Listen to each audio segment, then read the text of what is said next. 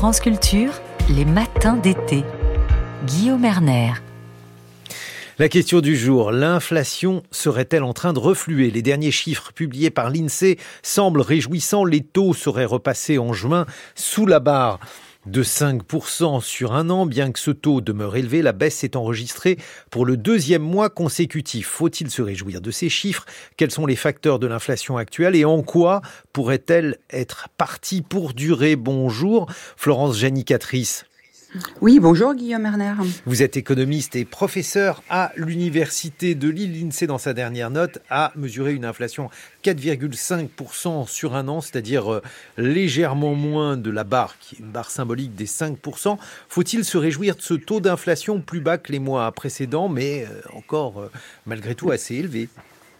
Absolument. Je pense que euh, vous avez presque tout dit. L'inflation reste quand même euh, relativement élevée. Deuxièmement, ce sont des chiffres encore provisoires. Comme vous le savez, il faudra attendre quand même mi-juillet pour vérifier que tout cela est bien stabilisé. Et euh, c'est un point de plus pour l'indice des prix à la consommation harmonisé de, de l'Union européenne pour la France. Donc on est quand même toujours sans doute autour de cette de cette de ce niveau d'inflation autour de 5% selon j'allais dire selon les chiffres quoi.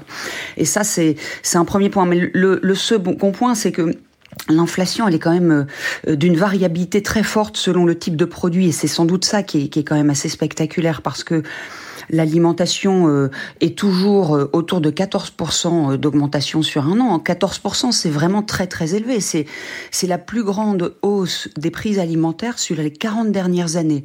Donc là, il se passe quelque chose qui est quand même assez considérable.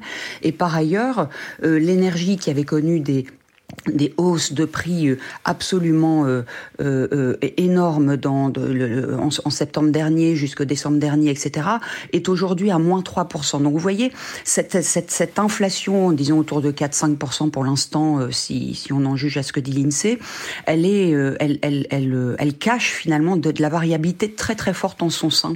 et, et tout cela peut inquiéter, en tout cas du point de vue de l'alimentation.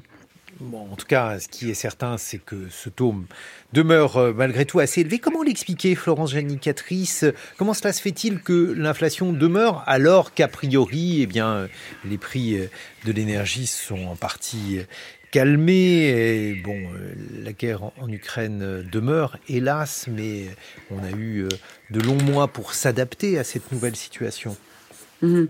Vous dites que les prix de l'énergie se calment. Ils se calment essentiellement pour des raisons spéculatives. On y reviendra après parce que pour moi, c'est un, une des raisons de l'inflation. Elle est, liée vraiment à, une nouvelle structure du marché. On est quand même dans un capitalisme financiarisé aujourd'hui et plus du tout dans un capitalisme fordiste comme dans le temps des, des années 70, qui est finalement la dernière période où on a pensé l'inflation parce qu'elle était très élevée. Il faut sans doute identifier les nouveaux acteurs qui, euh, qui, euh, qui font la pression sur cette inflation. En tout cas, euh, il me semble qu'effectivement, mais je suis pas la seule à le dire, que depuis euh, sans doute les années 2020, euh, on, est peut-être entré dans une sorte de, nouveau régime inflationniste et qui rappelle d'ailleurs, si c'était nécessaire, que par exemple la, la, politique monétaire de la BCE pour l'instant a, a assez peu d'effet et que ce régime inflationniste n'est pas du tout monétariste. Alors alors ça, par contre, il faut expliquer, Florence il faut expliquer euh, ce que vous venez de hmm. dire. C'est d'ailleurs la une du Financial Times euh, aujourd'hui, en dessous de l'Arc de Triomphe, qui est à l'honneur pour d'autres raisons, comme vous pouvez l'imaginer. Mais euh, l'inquiétude du Financial Times, c'est que l'inflation demeure autre et que finalement tout cela ait, des conséquences pour l'économie. Là, en l'occurrence, il s'agit de l'économie britannique. Hmm. Oui, oui. Alors bon, je n'ai pas lu le Financial Times, donc je pourrais pas le commenter là maintenant. Mais en revanche, le, le fait que les politiques monétaristes échouent, elles échouent d'ailleurs depuis euh, depuis plusieurs décennies, c'est l'idée selon laquelle euh, on va augmenter les taux d'intérêt pour euh, pour contracter finalement la masse monétaire et considérer que tout cela va va va, va avoir une, une, un effet sur l'inflation. Mais c'est ne pas comprendre quelles sont les raisons de l'inflation. Alors là, bon, une partie des raisons aujourd'hui ont déjà été euh, identifiés. Hein. Les, la désorganisation notamment euh, des systèmes de production, mais aussi de distribution euh, suite au, au, niveau international, donc bien sûr aussi au niveau national euh, suite au Covid. Alors c'est pas le Covid en soi, mais c'est les politiques de confinement liées au Covid, et toutes ces politiques un peu de stop and go, que ce soit en Occident, mais aussi en Asie, qu'on songe à la Chine, qui a quand même mis son pays sous cloche pendant presque dix mois. Bah, tout cela a, a, conduit à des phénomènes de, de pénurie. Donc là, moi, je suis dans, dans l'économie réelle ici. Hein. Mhm. Donc des phénomènes de pénurie euh, en composants, euh, mais aussi en main d'œuvre lorsqu'elle était elle-même confinée, qu'elle pouvait pas aller travailler. Donc tout ça a été vraiment une sorte de déclencheur euh, de ce nouveau régime d'inflation, mais qui était qui était très certainement latent, bien sûr, puisque le capitalisme financiarisé ne date pas d'hier. Le deuxième, c'est la guerre en Ukraine qui, qui n'a fait que finalement exacerber ces pressions euh, euh assez inflationnistes qu'on songe, euh, je sais pas, à, l'énergie, au gaz, à l'électricité qui ont connu des hausses sans précédent, comme je le disais juste avant, et puis la pression sur euh, des produits comme le, le blé. En fait, nous avons quand même pris conscience de, de, de, de la part finalement du commerce international que nous avions, nous les Européens, avec l'Ukraine à cette occasion.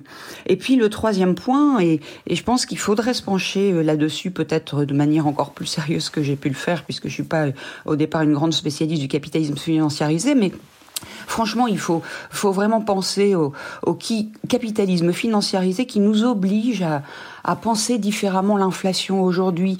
Voilà, il y a, y a, un rôle joué euh, euh, par les acteurs spéculatifs, euh, que ce soit sur les produits alimentaires, sur l'énergie, mais on le sait aussi sur le logement, qui va jouer un rôle de plus en plus important et qui fait, fait perdre finalement des repères cognitifs euh, à tout le monde. C'est-à-dire que finalement, qu'est-ce qu'un prix juste aujourd'hui? C'est-à-dire, euh, on, on, se réjouit euh, du fait que l'énergie baisse, mais mais en fait, peut-être qu'il faut pas se réjouir parce qu'il y a des, des effets écologiques absolument monstrueux du fait que l'énergie baisse aujourd'hui, et, et peut-être que ce n'est pas non plus le prix juste, puisqu'on sait, on sait, des économistes l'ont bien montré qu'il y a des rendements décroissants à la production de l'énergie, donc c'est très antinomique avec la baisse des prix de l'énergie. Et donc, euh, euh je, je, pense Vous voulez dire que, là, les, les, prix, puisque donc euh, il faut peut-être rappeler Florence Janicatrice, mm. que pour les économistes, les prix ne sont pas seulement là pour marquer une valeur, mais aussi pour envoyer d'autres signaux aux consommateurs. Et là, des prix bas de l'énergie envoient, avec la perspective, par exemple, de la transition écologique, de mauvais signaux aux consommateurs absolument. Euh, il, envoie un, un, un, signal désastreux et donc on peut pas se réjouir du fait euh, que, que l'énergie euh, baisse, même si évidemment ça a des conséquences extrêmement différentes selon les catégories socioprofessionnelles et que c'est au gouvernement à réfléchir à, à, aux effets redistributifs que peut ou anti-redistributifs que peut avoir l'inflation. Et donc oui, oui, je, je, pense que ça envoie des signaux. Et puis par ailleurs, l'idée assez inepte selon laquelle les prix seraient le pur produit le, plus, le pur euh, euh, révélateur euh, du, de, de, stratégie offre-demande sur le oui, marché réel, évidemment euh, plus du tout n'est plus du tout à la hauteur des enjeux quand on pense à cette à ces spéculations qui sont en fait le fruit de mimétisme plutôt et de, de logique mimétique. Florence Janicatrice, juste en, en, en quelques mots, alors qu'est-ce qui nous attend pour la rentrée? Alors, je suis pas du tout euh, euh, prévisionniste, donc je me garderai bien de, de, vous faire, euh, de vous dire quoi que ce soit. Mais je, je pense que le gouvernement en septembre dernier avait dit euh, l'inflation, ça sera terminé pour cet été. Mmh. Bon, voilà. Donc déjà, lui oui. s'est trompé. Donc moi, j'essaierai de de pas faire de même. Mais mais en tout cas, le, tout cela favorise de toute évidence. On n'en a pas parlé, donc je termine là-dessus sur la boucle prix-profit. je veux dire cette cette cette greedflation, c'est-à-dire cette cette boucle prix-profit elle est bien plus importante que ce, cette, cette, ce, ce, chiffon rouge agité depuis septembre dernier par le gouvernement, laissant entendre que euh, on veut pas augmenter les salaires mmh. pour éviter euh, la boucle prix-salaire.